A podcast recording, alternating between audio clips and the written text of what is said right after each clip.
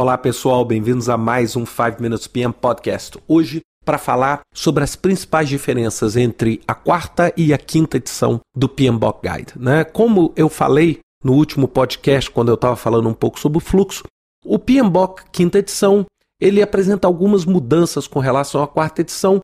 As mudanças mais visíveis são que a gente agora tem uma décima área de conhecimento, além das nove tradicionais, nós temos o gerenciamento das partes interessadas, constituindo a décima, e que os 44 tradicionais processos que nós tínhamos da quarta edição agora viraram 47. E eu queria passar um pouquinho sobre cada área, falando um pouquinho sobre as mudanças que ocorreram em cada uma delas, principalmente para que você se posicione daqueles pontos onde, por exemplo, se você quer atualizar o seu conhecimento para o PMBOK da quinta edição, você deve ter um foco maior.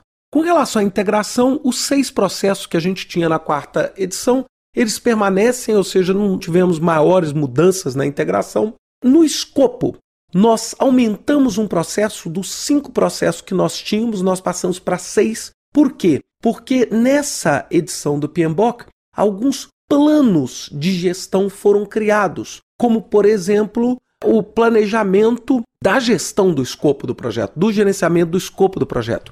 E esse se tornou o primeiro processo de escopo, que é o quê? É exatamente você ditar a regra de como você pretende planejar o escopo, de como é que você pretende executar as cinco tarefas subsequentes dentro do escopo. É como se fosse a regra do jogo quando você estiver falando de escopo. Isso aconteceu da mesma forma para o tempo e para o custo. Então, o tempo que tinha seis processos na quarta edição ficou com sete, e o custo que tinha três ficou com quatro. E quais foram esses dois processos que foram adicionados? Foi exatamente o planejar o gerenciamento do tempo e o planejar o gerenciamento do custo. Então ficou escopo, tempo e custo, onde, como primeiro processo de cada uma dessas três áreas, é o planejamento. Então, como é que você pretende montar o cronograma do seu projeto? Então, isso é exatamente esse primeiro processo.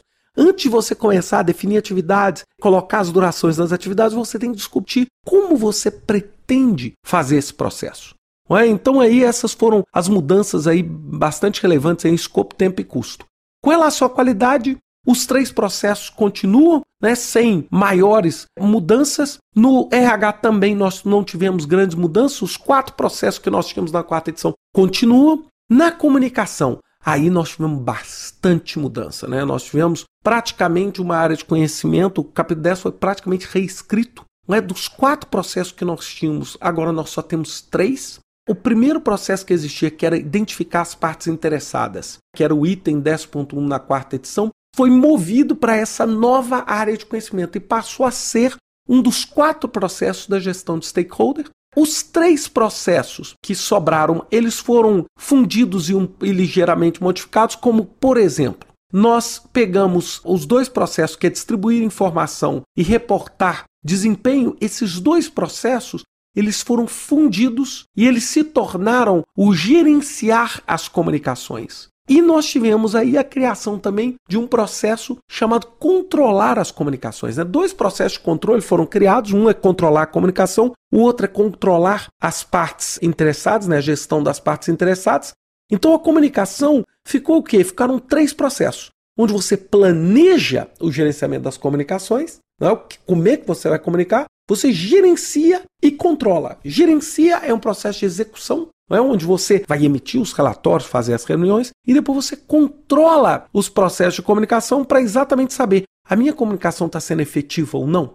Então isso aí foi uma área que vale a pena se você tiver que focar em uma área para poder pensar um pouquinho. Essa área seria a comunicação. Com relação a riscos e aquisições, nós temos basicamente os seis processos de riscos mantidos, os processos de aquisições também mantidos. É claro, gente, eu que não estou entrando em detalhe em ferramentas, entradas, saídas. Não é claro que muitos desses nós tivemos pequenas mudanças, você teve aí uma entrada que apareceu, uma saída, mas nada que seja uma, uma mudança estrutural no guia, não é? Então isso aí só para dar uma referência. E finalmente, a área de gestão das partes interessadas foi criada com quatro processos. Né? A identificação do stakeholder, que já era um processo de comunicação no PMBOK quarta edição, virou agora o primeiro processo deste novo capítulo 13 do PMBOK, que é a identificação das partes interessadas. Em seguida, nós planejamos a gestão dos interessados, ou seja, como é que eu vou prover a informação certa e a abordagem certa para cada um dos meus interessados.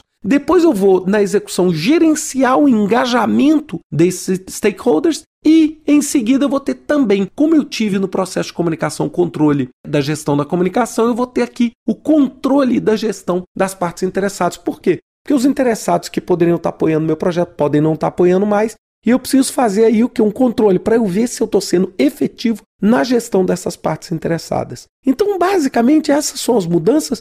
São mudanças muito importantes no que diz respeito à parte soft da gestão de projetos, com comunicação, o reconhecimento dos stakeholders. Então, eu acho que agora o guia ficou mais limpo, ficou mais preciso e ampliou uma coisa que eu sempre tenho falado, esse lado soft do gerenciamento de projetos, que é a comunicação, que é a gestão dos stakeholders, é entender que o processo não é um processo de máquina, né? Nós estamos falando de um processo que envolve gente, que envolve uma série de interesses. Então acho que isso ficou bastante preciso. Espero que com isso você tenha aí condições de entender um pouquinho melhor o PMBOK e conseguir acelerar aí o seu entendimento do guia. Um grande abraço para vocês, até a semana que vem com mais um 5 Minutes PM Podcast.